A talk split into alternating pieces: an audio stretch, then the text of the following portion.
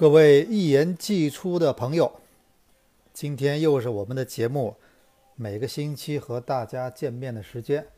照例是礼拜二啊。咱们这期节目呢，上传的难度就比上一期要好很多了啊。上一期当时，呃，听了节目的很多朋友可能对效果不是特别满意，因为是在船上录的啊，有比较大的噪噪音。其实那场比赛呢，呃，也不能说那场比赛了，就那期节目了。我其实当时啊，确实是争分夺秒，后来终于上传的。什么意思呢？当时呢，上个礼拜二我正好在这个不是出去旅游嘛，那天船正好靠在日本这个福冈。然后这样的啊，他那个船靠岸的时候呢，我们可以用这个日本的，呃，这个我们说的呃，就是租的移动 WiFi。然后呢，呃，那天呢，我给大家录节目的时候，其实船已经开始，呃，已经开始出港了。就是已经开始那个离开福冈了，开始往上海开了。但是呢，它在开就是开出来的时候呢，它还是有这个呃日本的这个我们说移动 WiFi 的信号的。所以我等于是争分夺秒啊，在它开到公海上，它彻底没有信号前，然后把那期节目录完，然后同时呢，首先要用录那个录音机或者用手机录好之后，要要下载到那个就是 PC 机上，我的笔记本电脑上。然后再通过这个，呃，这个平台啊，把它上传到呃那个就是我们说的蜻蜓这个 FM 上。所以那天啊，就正好差不多，终于把它上传好了。这船已经基本快到公海了。因为我认识我有点小小的强迫症啊，我既然答应大家每个礼拜二一定要更新的话，那么，呃，如果说它到了什么礼拜三、礼拜四，各位才才那个才听到的话，我就觉得好像这个这这个。就感觉这一一个礼拜啊，就是有点对不起大家了。当然也开玩笑了。那天呢，那那节目呢，是大概差不多礼拜一上期是礼拜一我们上传的，然后礼拜二一天呢都在海上漂，礼拜三呢到了上海，今天呢咱们又一个星期过去了。呃，其实今天这期节目啊，一言既出呢，呃，其实可以聊的东西真的挺多的，包括比赛，包括这个咱们说中超联赛啊，还有包括我们知道一些呃身边发生的事情。你比如说，今天我觉得有件事情，我就觉得特别想跟大家分享一下。呃，哪怕你不是上海的朋友，你这两天通过网络肯定看到了，就是在上海延安路高架，有一呃两个车的司机，而且最早我看到什么呢？是一个小视频，是那天下午路过的司机拍的。那那个司机其实比较调侃，他说什么？他说：“你看这这四个人打的倒是分工挺明确的啊，而且挺那个讲究游戏规则的。”男的跟男的打，女的跟女的打，对吧？他当时调侃了，就说没有采取混合，就是什么女的打男的，男的打女的这种呃状态。然后呢，当天晚上我们就看到了什么呢？就是在这个有一部车的这个这个车的车内的这个咱们说的车就是这行驶记录仪记录的所有过程。首先是他们两个在下面。因为这个就是一个开车的问题啊，两个车怎么发生了分歧，然后到了高架上面，怎么样互相继续这么呃，这就就是这么互相置气啊，然后呢，到了最后发展成呃下去，然后直接拳脚相加。然后今天呢，正好我看啊，处理的速度非常快。昨天是礼拜一中午发生的事儿，今天不到二十四小时，呃，已经对他们俩这两位司机啊，一个是应该是行政拘留十天，一个是好像是五天。然后两位呃，就是车上的女乘客呢，呃，也是罚款，但是没有去拘留。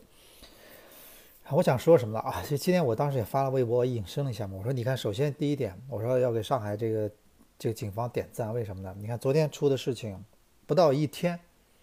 还不到一天，不到二十四小时，处罚决定就公布了。就这点来说，咱们我说真的要中国足协要学一下。呃，这是第一点，就是处理的速度快。为什么处理的速度快呢？很简单，因为，呃呃，为什么中国足协那个处理咱们说处罚的时候就特别慢呢？道理也很简单，因为中国足协处罚这个标准了，你你自己把这个标准呢，你把这个尺度给搞乱了，所以导致了什么呢？就是这出来以后，同样一个行为，它的呃幅幅度特浮浮动的这空间特别大，啊，可以八场，可以可以半年，所以就是它出来，它要不断的权衡。要看到外面的社会影响，要看到各种因素，然后最后，呃，因为他把自己的尺度已经搞乱了。你不像这次为什么警方处理的很很快呢？很简单，你这行为什么行为对对照什么什么呃条条文，很简单，往上一套就就处罚出来了。第二点，我为什么要说呃这次上海的处罚的这个速度快？同时呢，还有一点呢，就是今天这个处理出来之后呢，很多人在微博上评论什么，好像觉得力度不力度不够嘛。但是我觉得这倒是啊，这倒是我觉得可以有一说一，就是什么呢？就是说，呃，是不是我们要一根据这个所谓的产生的社会影响这个事情，媒体的曝光度，然后就他同样这个行为就要呃增大两倍、三倍甚至四五倍的这种处罚力度呢？嗯，对吧？我觉得最最终警方还是采取了一个什么呢？不管这个事情呃在网上发酵有多么严重，我还是根据法律。根据法律允许的这个尺度，对他们做出了一个处罚，不管你认为是轻也好，怎么样也好，对吧？所以我觉得这点两点都值得中国足协学习。第一个就是说，你要你为什么能这么快的出来呢？因为人家有有有人家人家有这个尺度，人家有很明确的标准，往里一套一公布就可以了，没那么多复杂的事情，对吧？你你除非这个事情本身大家有争议，但是因为所有人看了行车记录仪了，很清楚。经过是怎么样的，就不用争论，没什么好，没什么好讨论的。第二个什么呢？就是他不会根据这个事情外面多少点击量或者多少呃在网上传了多少遍，然后最终呢说我是我是我杀一儆百，我给他们两个特别就加重的处罚。我觉得，所以我认为这个非常为什么值得中国足协学习呢？第一个，你你你只要是规矩，你你规则制定的很细的话，这个球员的行为出来。你完全可以很快做出处罚，同样可以二十四小时，而且现在比赛都是有转播的，各种机位都看得很清楚。第二个什么呢？就说我们说这个处罚，你不能根据外面或者球迷什么一些压力，你就觉得我给他多一点，给他少一点，该怎么样就怎么样。你别说，还真的是我，我真的今天发这个微博，我真的希望中国足协啊，呃，那个去呃。就是我们说是以法治球，以法管理足球，这也是中国足协要做的事情。我印象特别深，什么？就是上次 C 罗，各位是不是记得？上次 C 罗在这个赛季刚开始的时候，有一场跟巴塞罗那的比赛，他呢，呃的推了一下裁判，你们你们是不是有印象？然后呢，当时，呃，裁判就给他掏牌了嘛，然后后来对他做出了追加处罚，然后你们是不是有印象？就是那个追加处罚出来的速度特别快。为什么西班牙的联盟可以这么快处罚呢？因为人家就是什么样行为对仗什么样处罚，啪就出来了。你不要不要去搞来搞去了，对吧？呃，所以我们说啊，这个咱们说这这这是一件啊，我跟足球扯到边上了一一个这种引申，呃，做个讨论。另外有一点什么呢？我们说到这个路怒症啊，这个事儿出来以后，我在我在我的群里看到了很多以前的，但呃，一下被挖出来了，就是所有的。呃，司机跟司机之间在马路边上打架，因为开车引起的这种或引起的这种分歧、口口角，到最后呃拳脚相加，然后有很多，其实很多，啊，一下大家把以前的画面都找出来了。然后那个，我在想讨论一下这件事情啊。首先一点呢，就是这首先一点，那天你看那天那个视频我们看的特别清楚，这红车呢一直开着，然后上高架前的那个。呃，旁边那个别别克商务车了，就那个我说面包车了。他进来的时候的确有点猛，就啪一下插进来，他那个转弯，然后他呢，他就他进来不是并道嘛，然后他呢，呃，也没有让这个直行的车，这是双方第一次。然后这个男的呢，就是后面这个红车呢，就从呃从视视频来看，他一直就是觉得这口气咽不下去，然后就一路上就开始，我们我们看不到后面的镜头，但是我看他肯定在跟对方不断在路上这么较劲，然后到最后呢。呃，也熟悉熟悉沿路高架的朋友都知道，上海的沿路高架呢，到最后呢，他们发生冲突的地方是什么呢？是在人民广场，那口子呢是有个很很短的一个变道的一个一个小口子，那个那个地方虚线变过来，呃，它左边是虚线，右边实线，呃，只能从左往右嗯变，然后变过来之后就下了西藏路了，就下去就正好是西藏路那个你要拐弯的话就西藏路，然后呢，那个车到后来没办法，这啪一别过来，然后两个车就在这儿，就就。就后来发生了当时那一幕，所以我想说什么？首先我一点啊，我自己也是开车的嘛，我很清楚，我有时候开车的时候也忍不住会，呃，就絮絮叨叨。我不想骂骂咧咧这个词儿啊，因为那个，啊，那个的咱们其实我就觉得开车现在什么一路上你遇到，因为开车是这样的，你不像我现在自己家录节目，我只要不要吵到邻居，不要怎么样就没有问题。但是开车是一件什么呢？你是跟别人在共享一个公共的空间，而且这个空间呢，它的所谓的所有权是不停的在发生变化。各位明白吗？就是说这条路它就是不停的会通过各种的情况它发生变化。所以这时候呢，如果大家之间是，而且司机和司机之间全是陌生人，我跟你之间是陌生人，你怎么想的，你怎么习惯，我都不知道，对吧？我总归，呃，一般的司机为什么会跟别的司机发生分歧呢？因为他已经预设了一些，你应该怎么开车，对吧？你在这个地方应该怎么样？后来发现你没有这么做，然后呢，呃，这自己的利益受到了损失，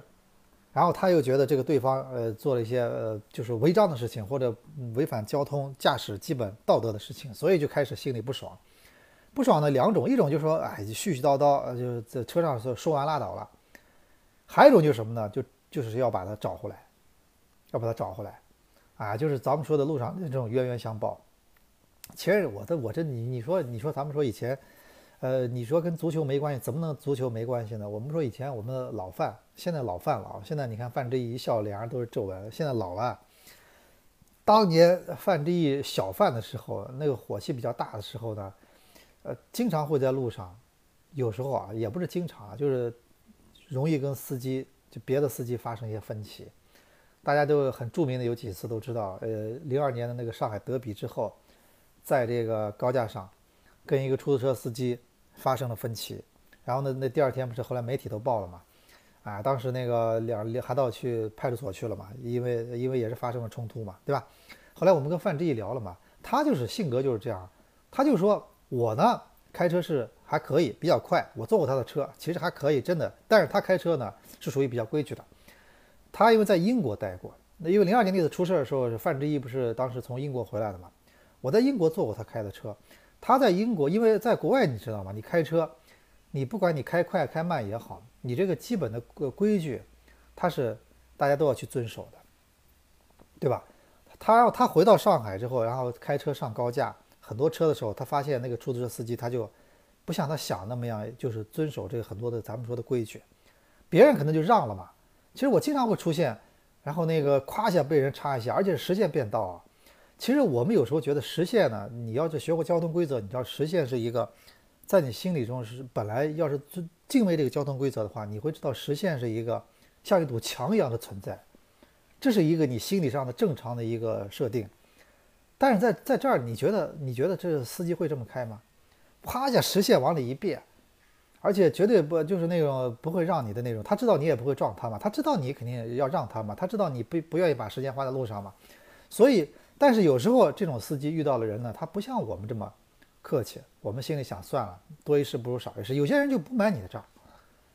就发生了我们说路上的很多事情。所以我跟你，我一直跟你说，我一直跟大家说一件事情啊，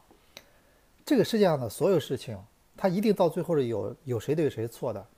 但是那个所谓的那个对的那个人，就是所所谓的，呃，那个呃，很多时候这个这个事件的受害者，其实说到开头，他对这个事情的发生是有一定责任的。你记住这一点，真的真的是这样的。我我我其实其看到很多这种类似的事件啊，呃，到最后呢，我们都知道是大家有一个有一个结论，就是这个人是对的，那个人是错的。但其实所谓的这个所谓的这个占理的占理的这个人，我们也不能说对的人。就这个人呢，就是这负次要责任这个人，其实你说到底，他对事情也有责任的，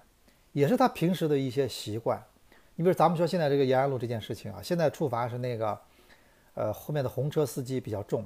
他是呃行政拘留十天，好像是啊。那个呃别克商务车的司机是五天，好像感觉上那个十天那个人是就是把事情变成一个冲突的一个人。但是你要看整个录像，你也能知道那个人是有责任的，就是我们说那个被被呃被那个是拘留五天的那个司机也是有责任的，对吗？所以我我是觉得大家大家经常说我们在路上怎么样开车，啊、我我是认为啊，那个而且咱们这么说，人都是那个人都是有情绪的，人都刚刚喝口水，不好意思啊，人都是有情绪的，呃，不可能说永远可以保持一个极端的一种理智和冷静，我觉得都很难做到。我给大家举个什么例子啊？我那个当年有有有一开始刚开车的时候，有有那么一次在上海的，呃，那个当时上海还没有像现在这样，现在是为外环线里面不让鸣喇叭，不让鸣喇叭。然后当时呢，那个没有这规定，可以鸣喇叭。然后我在那个高架下面，我是那个红灯，那个司机不知道为什么他脑子哪根筋可能别了，他呢在后面亲我喇叭。你知道吗？我觉得他可能认为你刚刚应该抢那个灯或者怎么样，他在后面亲我喇叭，然后当时我就觉得很不爽，很不爽，就是你你你后面你亲我喇叭，对吧？啊，然后呢，然后后来过了路口之后，我就左挪右闪，不让他超车。哎，你知道吗？我也是有点，当时有点火了嘛，就被人亲喇叭。然后后来他呢，然后他的后来我就跟他，我是当时是是很适可而止了，我就调戏了两下，然后就让他放他过去了。放他过去之后，他不爽了，他啪往前面忽然变道一下，然后呃两个车就擦了一下。然后那哥们儿其实你知道吗？那哥们儿后来呢，呃下来之后呢，呃很多年前了，很多年前，那哥们儿下来之后也是是也是个也是个白领，然后他老婆在车上坐的副驾驶还大肚子，然后当时呢一下来以后他就冷静了，后来他就陪我去，然后怎么样进保险把车修了什么的，我们还不能说谈笑风生吧，但是。就是那一下冲动，他当时他老婆还说他，你看我大肚子，你在这你就在路路上这样，对吧？所以其实大家平时呢，你要在工作中或者什么，可能都是一个不是脾气很暴的人，但是呢，呃，那个但是在有些路上，很多时候就有时候容易会，哪怕就是说像小孩一样也好，或者像怎么怎么也好，就会互相出现这种行为，些这种呃类似的行为。你想想看，呃，所以我们这种事情，我们其实生活中。你一般有时候都会容易遇到，但是我还是提醒大家啊，像我就那么有过那么一次，而且那一次呢，我一直认为是我，呃，当时就是呃拿到驾照之后的那么一次，然后我认为对我来说也是一次教训，所以从那之后到现在这么多年了，我再没有过马路上路过路过类似的事情，哪怕有时候遇到一些真的很很让人头很让人就是讨厌的司机，但是我就是 让了算了，为什么呢？因为我觉得。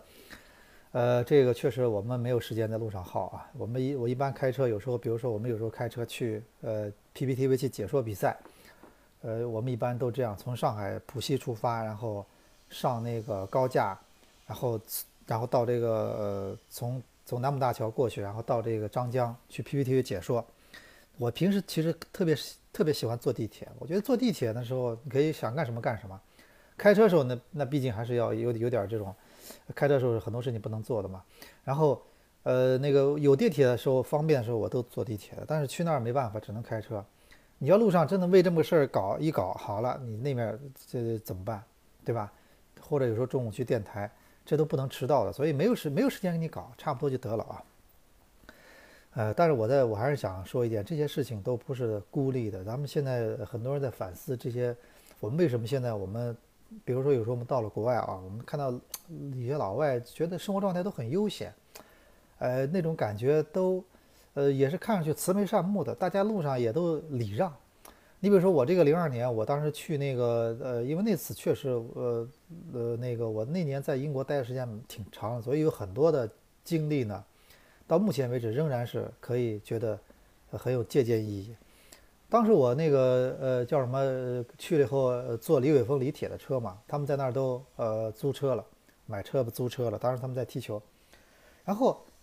他们也是到了那地方也养成那习惯了。就是我们在那儿呢，比如我在那儿啊，有时候经常我过马路的时候，其实当时那个情况下是，呃呃人行人行横道其实是红灯，就是马路上是绿灯，它可以走的。我一个人站在路边，我我是在等这个绿灯。等这个人行道变成绿灯，然后那司机开过来以后，他会主动停下来，他对我呃一个示意，然后灯有时候会晃两下大灯，他意思让我主动过去。我们因为国国内过去的时候，我们一开始很不习惯，哎，怎么怎么他们这样的？后来呃李伟峰他们给我解释两个事儿，第一个他们说他们平时开车现在也学会这样啊，就是到了一个地方，只要看到有行人的话，他们会主动停下来让行人去过马路。第二个是他告诉我是在国内的时候。嗯，大灯晃一晃是让这个人人人呃提醒一个人，就像你不要过来了。但在这儿呢，大灯有时候晃一晃，他说意思是让你让你让你现在过，对吧？这东西有时候不一样，但是也也会遇到这种有时候，呃，但如果你是带着一种呃不好的习惯去开车的话，一样会有对方也会火气很大的呀。我们在英国也遇到过呀。我们在英国那个很，呃，印象特别深。有一次是在哪里，在什么麦当劳什么的，他开车各一过去，不是开车买嘛，这车子也排队嘛。那天呢特别着急，后面有事情，所以那天那个我哥开在我车就是开我车开我们车那个哥们儿，呃，他那个就说呃庆前面喇叭催前面的人，然后前面那英国那哥们儿也火了，对着后面直接竖了个中指。你要说今天遇到这种脾气大的人，直接下去不就开干了吗？后来大家也就算了，都都都刹车了嘛，觉得哎就差不多就得了，对不对？哎，很多时候就这样，我觉得还是一个氛围。这种氛围呢，有时候这种负能量啊，很多东西这是这是不相互相激激化、互相传递的。呃，当大家都比较呃都比较就说礼让的时候，可能会好一点。但是现在我们知道，这比较理想主义很难。你比如说我我自己开车，我就说一个最近我的一个感想什么，就说，不是今年开始上海很多地方有了这个这个这个咱们说的电子警察嘛，抓什么呢？就是抓这个我们说的这个叫什么？就是这个呃，有很多马路上要礼让行人，对，大家很多司机最近都知道，很多司机可能最近都被拍到了，就是礼让行人，电子警察拍到之后呢，你没有礼让行人，然后呢就会被扣，好像扣三分。罚罚款的倒不是多，但扣三分。其实这个这个呢，其实我现在自己发现这个特别难掌握。你比如说，我经常会开车路路过一个马路啊，就是我们家门口有条马路，那个中间有一个斑马线，那个斑马线是没有红绿灯的。它现在的规则就是什么呢？就是说，呃，如果一旦有行人在这个地方，他他已经准备踏上斑马线，准备过马路了，你必须停，让他走过去，然后呢，然后你才能开过去。但问题是什么呢？这个人的行动有时候你是没法控制的，你知道吗？像而且他跟你的一般的交通的一般的，你比如说看到红灯停，绿灯行，这是你的一种交通本能。但这个呢，它不包括在本能里。所以每次我只能说到这地方后高度紧张，因为好多朋友在这被拍到了嘛，对吧？而且而且我为什么高度紧张呢？他经常到了这儿，你你你在十米的时候，你发现那个人他他他在那旁边等着，他不动。然后你到跟前了。你想呃通过这个斑马线了，他忽然走出来了，这时候你刹车的话，后面直接追尾，你知道吧？所以我跟你说，人的东西是没法控制的，人的他他怎么走？所以当时出来很多段子嘛，所以我认为什么呢？这个出发点肯定是好的，什么意思呢？就出发点是因为我们之前出过很多恶性交通事故，人行人在斑马线上，然后被被撞的惨剧，后来就是大家就现在开始就是说，哪怕是没有红绿灯。没有那种红绿灯那种的几那种灯信号灯的斑马线，你也必须停，然后让它过去，然后你才能开。但是问题就在哪里？就是有时候这个人的行动，他的人的这个他走不走，这个他有时候是他他是一闪电的时候，对吧？还有今天早上，就今天早上我开车出去就是也是同样这个情况，他那个呃车道比较宽，中间有个斑马线，而且早上那个车那个路上车特别多，而且这个斑马线我是知道上面有电子警察的，就是专门抓这个。礼不礼让行人这件事情的，到了跟前，本来觉得左右看到没车了，到了跟前，忽然那边一个一个小伙子一路小跑从那过来，你说你怎么办，对吧？所以我觉得啊，咱们现在很多东西，现在只能说开车呢越来越难开，不管你是怎么样的司机，他都越来越难开。哎，我们只能说啊，大家在这个，呃，我觉得今天我看了一个朋友朋友圈里发的评论，我觉得他说的我是认同的。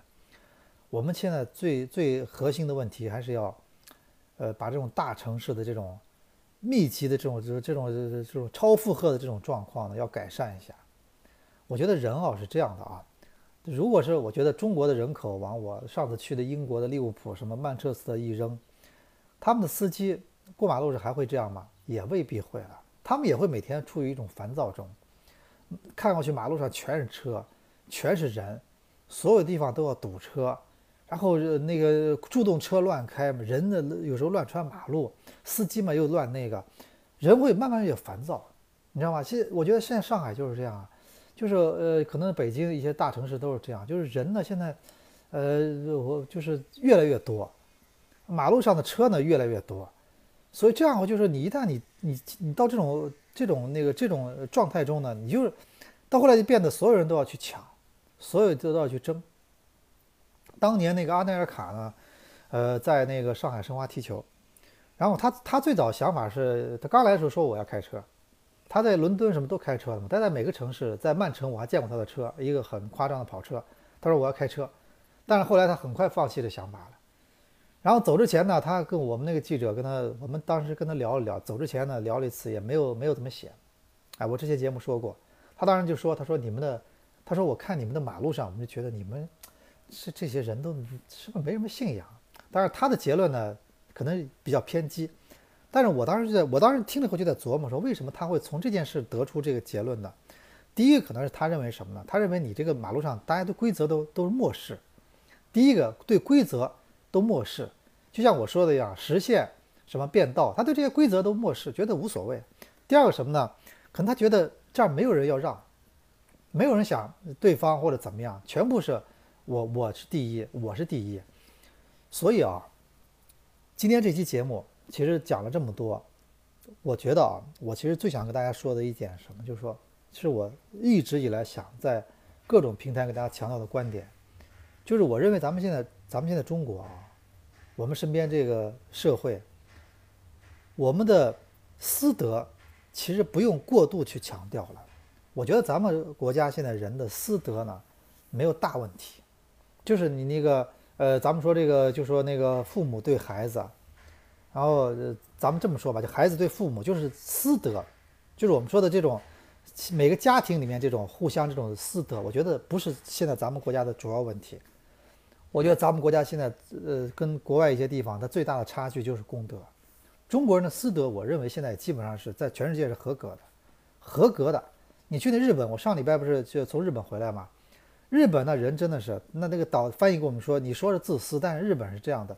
日本人的功德是绝对没问题的。日本人，你比如说他，他很多分类垃圾，我们说日本现在的老百姓啊，分类垃圾，他就出来后他就不会，他就不会在外面扔垃圾，他就把所有东西都全部带好，然后呃回回到家之后，把每样东西，呃他分类非常麻烦嘛，他然后扔掉，他的功德在外面所有地方就排队，就就就比较好，但是他呢，他们就说他的老人。小孩子，老人不会，他不会帮小孩子带孩带孩子。就你像中国现在都是小小白领都把孩子扔给父母，什么呃日本他们说没有的，你自己带，你要生了自己带，我是不会帮你带的。呃，十八岁你就把你赶出去了，啊，但是他呢，孩子小孩子也未必会赡养父母，有时候也是一年的见那么一两次，对吧？他的私德呢，你感觉就你的标准来说，你觉得是有问题的，但是问题是他，我觉得他真正让我们值得学习的是他的功德。我们现在功德这方面问题出的特别大，你看很多人就是啊，自我看很多朋友就是自己家里面，他一根头发丝儿、一个瓜子皮掉到地上，也赶紧擦掉、洗那个打打扫掉。他在外面吐痰，然后让自己的狗去到处拉屎，然后随便什么什么怎么都来的，就是他完全判若两人，你知道吗？我上在那个我上礼拜不是坐船嘛，其实我一件事情，我当时我那天我我当时在船上，我特别想去制止。但是我后来想了，这个这么多人，你你去制止谁？就是在呃，不是和船上第一个人家上面指定的吸烟处，很多人也不一定在吸烟处，甲板上就可就觉得可以就抽了。还有第二点什么呢？他烟头直接扔海里，我就看我就看着他抽烟抽差不多了，我就想他烟头往哪扔，直接扔海里，而且很而且一看就是那种我我先坚信他受了大学教育了，但受受大学教育有有什么用呢？对吧？这跟有时候受受不受大学教育没有关系的，啪，烟头直接扔海里，对吧？这就是咱们现在是每个人去好好去反省一下自己。我觉得马路上的情况，它只是这个功德的一部分，对吧？我们这这个现在这个身边的社会，一方面人口的这个密度太大，哎，还有一方面就是什么呢？就是像这种，我觉得日本的东京这个城市，它也人口密度很大呀。在这种城市，你像你像这种上海这种，比如几千万的人口。他要保证一个很好的秩序的话，很重要的一点在于，大家必须都非常有功德。你这样后，这个城市才不会变得混乱，才不会变得就是到处到处天天都都会打架，对吧？因为这里面这么小的城市，这么一块地方，这么多人，那么必定很多公共空间要很多人去分享，你说对不对？所以我是觉得啊，咱们这个每个人都要想想，我觉得至少我们从自己做起。我们说的公德心啊，这个是是说最核心的问题。我就是发现。呃，咱们中国私德不用再强调了，这很多老娘舅的节目了，说来说去就是你家里那点事儿，当然了，家里面那点事儿跟你的切身利益是最相关的。但是我真的告诉大家，最终这个社会要想变得大家都看上去都其乐融融，看上去都慈眉善目，最重要的原因是在于这功德，这是我们现在身边的这个社会和这个城市的最大的问题啊。所以啊，这个今天是说了这么多啊。其实我我跟大家这么说，就是说功德呢是，呃，功德是很多方面的细节组成的。你比如我举个例子啊，呃，你说我们我们我们作为媒体，作为有时候作为媒体，作为一些呃，大家在互联网平台上，你的功德是什么？你看你怎你怎么理解？我觉得在互联网上，如果你是一个网友，或者你你是一个或者怎么样的人，首先你的功德就首先我们不要轻易去。呃，用那种很嗯很污秽的语言去骂人，这是我觉得也是一种网络的功德。第二个就是什么呢？就是你虽然在网络上你是你是一个马甲，你没有真名，但是并不代表你在上面可以瞎编。你知道现在我我我我那个我们现在啊，这我觉得我们体育有个特性什么呢？就体育这些东西呢，好像到后来都没人去管。但是你要别的东西你敢瞎编，现在代价都挺大的。大家发现了没有？我就具体不举例子了啊，就别的比较重大的一些新闻，如果你在网上瞎编的话，你最后付出的代价其实都挺大的。我们只能说体育随便你怎么编了，对吧？当然有些时候呢，你是他是呃无意识的。你比如说我举个例子啊，首先说件事情什么呢？就是前两天呃上轮英冠联赛，就是咱们说英超下面有个英冠联赛，哎，他有件他有场比赛谁呢？好像是那谁。呃，好像是对那个呃雷丁也不对谁呃加迪夫城，加迪夫城对雷丁那场比赛，那比赛了，你是不是也在网上看到了？就是当时说，呃，大家都疯传一个视频，说，呃，摆了个乌龙，说那个呃球员其实没有在边线的位置扔这个扔这个界外球，他不是这一边不是正好有条线是那个阴影嘛？就是太阳光下午比赛那个太阳光那个那个阴影的。和亮的地方的分界线，说这球员呢动了个脑筋，站在分界线上，然后扔这个界外球了，不是离球门更近吗？说骗裁判了吗？其实我跟你说，我后来我后来在想，我第一反应我说这球员怎么能想出来？第二反应我就是怀疑我，然后我就特意去查了啊，网上去查了加迪夫城的主场的这个这个照片，我一看才发现，这完全就是一个一个呃误传，就是一个想当然。加迪夫城那个画面里面，他后他那个球员身后几米处的确有根白线，但那个白线它并不是边线，它那个白线是靠近了看台的那根线，他那个球场就是旁边画两根线，这根线只是说靠近看台的边界，他扔那个位置就是在就是在这个边线上，只不过当时那个边线跟那个阴阳那个就是我们说这个呃那个太阳光那个阴影和这个亮的地方正好差不多重合，所以你看不到边线。你只看到了这个，你就想当然了，对吧？所以很多时候就是这样，你要去研究一下，就发现哦，原来它事实的真相是这样的。我相信今天听的节目，很多人那那天可能也很多人也也会心一笑了。后来现在发现哦，原来不是这样的，对吧？第二件件第二件事就是什么呢？就是我们每天会我每天会在群里看到各种煞有介事的，就是这种爆料，就说怎么怎么样，怎么怎么样。然后我相信啊，有时候他是误传，但有时候就是他瞎编的。他觉得我编一个挺特有存在感。你看我这东西，我我这发说话的截屏，每个我群里都有，我特别有有有存在感，对吧？你你要你要有时候，比如说你是，呃，比如说有有的情况发生变化，那我觉得那没那没办法，你报错了就报错了，对吧？但是有时候什么呢？他就完全是觉得我在网上我怎么了？我瞎编一下又怎么了？我想当然了。我就怎么了，对吧？啊，我觉得很多事情，每天我们遇到很多事情，然后得要去，呃，去证实，然后还然后然后证实的当事人就问我说：“你说你你说，哎，说你你说你都相信这事儿啊？”我说：“我没办法，那这么多人说了，说多了，我总会觉得要去问一下，因为有很多人已经把它当事实了，嗯对吧？啊，你比如说，我觉得前两天上海申花队有些球迷就坚持认为曹云定已经什么三停了或者几停了，对吧？我今天早上跟。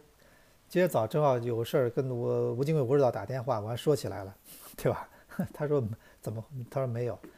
没有这事情，就是在养伤，伤好了就出来比赛，没那么多复杂的事情，对吧？哎，所以我就说什么呢？你看，但是你看，那很多人就认定了他一定是这样的，啊，然后那个什么样？包括去年那个魏震，当时很多人就看了视频的说啊，魏震给给什么在到了会场跟什么那个什么下跪了什么的。其实我我当时因为很清楚一件事情了，你你你你第一个视频里面有下跪吗？第二个他干嘛要下跪呢？我们其实知道事情的来龙去脉很简单的呀，因为之前的谈判是魏震他爸帮他谈的呀，对吧？然后那两天呢，他找不到这个。他那个，这他因为那天老总在那儿开会，他找不到了，电话也没没打通，他就跑过来找他，就是想把这个转会的事情继续操作，就这么简单的事儿。你看后来变成什么样的一个演绎了，对吧？所以我就觉得啊，咱们很多时候，我觉得第一个，你做媒体人呢，你要自己做媒体人，你还是做一个事情前，你还是反复去核实，对吧？当然，我相信你们都有核实的渠道，因为现在每个俱乐部都有新闻官，你也有自己的内线，你可以去反复问，对吧？第二个就是什么呢？就是。呃，你很多朋友在上网的很多朋友，咱们就不要瞎编了，咱们都不要瞎编了。这个我觉得啊，现在呃网络的世界里面，这个呃，所以我我们一直以前有有有个观点，很多人觉得这个传统媒体的人呢，在这种呃自互联网时代，好像一开始觉得自己是不是还有存在的必要了？我现在觉得越来越有存在的必要了，对吧？因为大家后来越来越很多越来越多的球迷慢慢发现，哎呦，这个到处都是假的，也就是你们有些人。可能一些东西，可能真实的东西比较多了，对吗？啊，所以，我我是觉得啊，他们说这个功德，功德是无处不在的。这个功德呢，我们我们一直说，功德是这个，是是很多事情是无处不在的一些，它组成了我们这社会整个的一个一种气氛，哎，组成了我们整个社会的一个一个气氛。呃，今天啊，今天我咱们这个一言既出节目。结合这个呃最近一些社会新闻，但是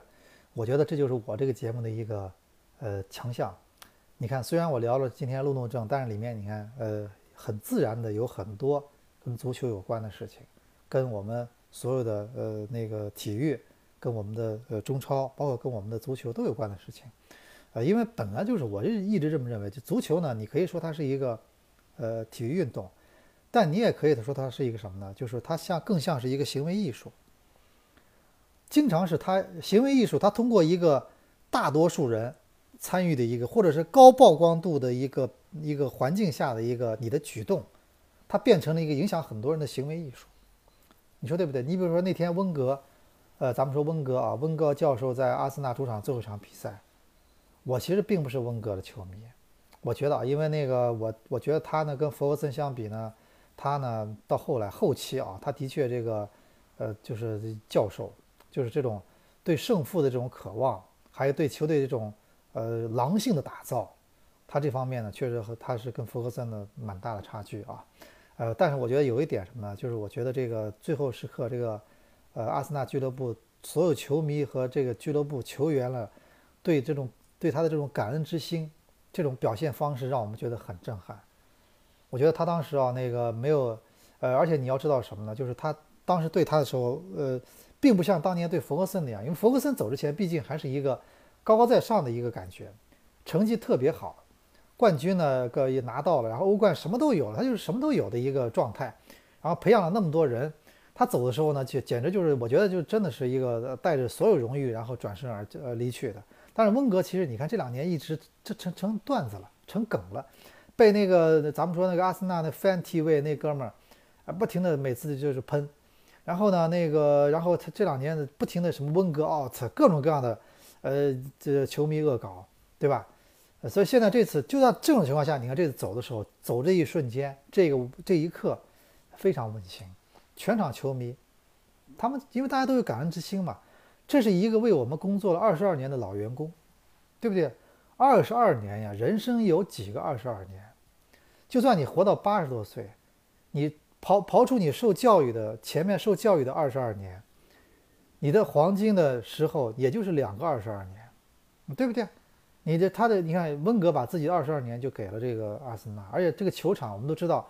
呃，我当年刚去第一次去看阿森纳比赛的时候，当时还是海布里，那小的简直是。小的简直是，我感觉那个亨利蹭蹭两步就到，就就就能把这个场场地就就踏过来了，就那么近的感觉，那么小。现在这么大一个球场，酋长体育场，对吧？比赛日的收入全英全英超第一，这东西他对俱乐部的贡献，那不是不光是我们说的这一个呃什么多少冠军，这个这个很多球迷他不一定能看到，所以我是觉得那一刻啊，我觉得是就是行为艺术，就告诉你们，人世间就是两个字，就感恩，就是阿森纳球迷和球队用这种方式告诉大家，我们要感恩，对吧？就是我，所以我觉得说足球就是全世界最大的行为艺术，还有很多教练在场上那种，呃，那种互相那种呃那种怼。对吧？也是也是会给所有旁观者不同的一种心理暗示和一种影响，特别是在比赛中，它的一种过程，在二比二的时候或者大逆转，它其实就是一个呃一个活生生的一个励志的一个真人秀，对不对？你怎么去面对压力？我今天特意看了一个片子，我特别震撼，就是呃应该是昨天的天下足球，就是世界杯小贝贝克汉姆和世界杯的故事。好，那世界杯你想想看，小贝的第一次世界杯。那就是呃，就是红红红与黑嘛，啪一下上来，呃，先是那个什么，呃，呃，先是一个任意球进球，然后大家觉得是第一场替补，完了后来呃那个呃是是第一场没有上场，后来上去后罚任意球进去，然后这春风得意，然后哐当来了一个红牌，然后英格兰被被称为罪人，那年我印象特别深，啊，那个当时英国的报纸就是我们十个十个狮子和一个。Stupid boy，这愚蠢的男孩儿啊，什么被调了？他当时去，呃，当当时代表曼联去英超打比赛，呃，就零二到零三赛季，呃，不，不是，不是，就是九八到九九赛季，那到处都是什么样？你可以想象，那别的队球迷，那本来就是你就是对手，然后又是罪人，我可不骂死你嘛！而且英超你要知道，英超是专业足球场，那基本球迷的唾沫星可以溅到你脸上，你就这么近，你知道吧？所以呢小贝那一年多难过，多日子多难熬，你知道。但是后来你看，还是走出来了。然后零二年世界杯罚点球进去，包括任意球把英格兰队带到世界杯去。所以足球就是一个这个真人秀，对吧？就就是一个真人秀，哎。然后那个，当然，我觉得小贝其实，我觉得小贝最最大的失误就是，这到后来离开曼联这件事情。我觉得啊，他这个去皇马，这现在看来，这去皇马对他职业生涯真的没什么大帮助了。他这个到后来就慢慢开始往下，就是皇马，啊，这皇马当时没赶上一个很好的时光啊，赶上一个呃几大巨星，但是并没有现在的皇马。当时那么多球星，并没有说像现在这样能拿到两届欧冠冠军吧？第三次还连续进了决赛，对不对？所以有时候一个合理的结构比一个球星的堆积更好啊。所以我们就说嘛，足球就是这样的，大家平时看球，它跟生活是息息相关，它没有分开，对吧？所以我还是希望大家看完球。或者我听完我们这期节目，昨天我我特意啊，我因为他们不是有那个有那个叫什么，有那个这有那个呃叫车内的，就是那个叫什么行车记录仪，我特意听了，哎，他听的不是那个我们体育广播啊，不知道那个车听的是不是？因为我们这个中午在礼拜一中午听的人还是很多的，我们出租车司机听的人是非常多的，啊，这个我是我是相信的，我这次在那个。就在船上还遇到球迷了啊，一个年纪也不小的球迷跟我聊了很多啊。然后这个咱们就是今天这期节目啊，跟大家呃就是聊了这么多话题，差不多教了三刻钟。呃，然后上两期节目我是用那个一个小的一个新的机器录的，这期还是回到了用手机跟大家分享这期节目。然后我们现在马上夏天到了啊，已经立夏了，那个。其实我觉得中国的节气还是蛮有道理的。你看上礼拜刚刚立夏，这两天的感觉就是跟夏天一样，还是比较科学的啊。然后慢慢的，马上还有两轮联赛，然后我们就迎来了世界杯。呃，今年世界杯啊，我也是在这个蜻蜓会推出一个有很多大大咖一起来参与的一个世界杯的评球节目。呃，我们现在基本上已经阵容搭建完毕啊，是非常豪华的一个阵容。到时候会跟大家在世界杯期间，我们会有这么。差不多三十期节目，到时候跟大家去分享啊。现在还在筹划中。那么，以上呢就是本期一言既出的全部内容。哎，对，最后我说个题外话啊，就是我我不是很多朋友都经常说说你这节目必须按时更新，因为关系到我们的睡眠质量。我觉得一件事情特别有意思，就是那天我我礼拜天那天开车的时候，呃，正好车上面呃无聊，我调了一个那个个导航嘛，我调了一个四川话的版本。我不知道跟这是不是有关系啊？那天其实一方面下午可能早上起的比较早，还有就是那天那个四川话那个那个导航那个版本啊，听的后来我就是越来越困哎呦，后来简直是真的叫开车啊，就恨不得在路边找个地方睡觉去。我不知道是不是跟这个四川话版本有关系。当然了，我相信大家觉得我听我节目，呃，那个能能帮助你睡觉，不是因为这个像那个那天我的导航一样，是让你觉得昏昏欲睡。我相信会让你觉得安静，对吧？所以我为什么开玩笑说，昨天那个司机中午听的不是我们三阳开泰呢？如果他听我们的节目的话，他会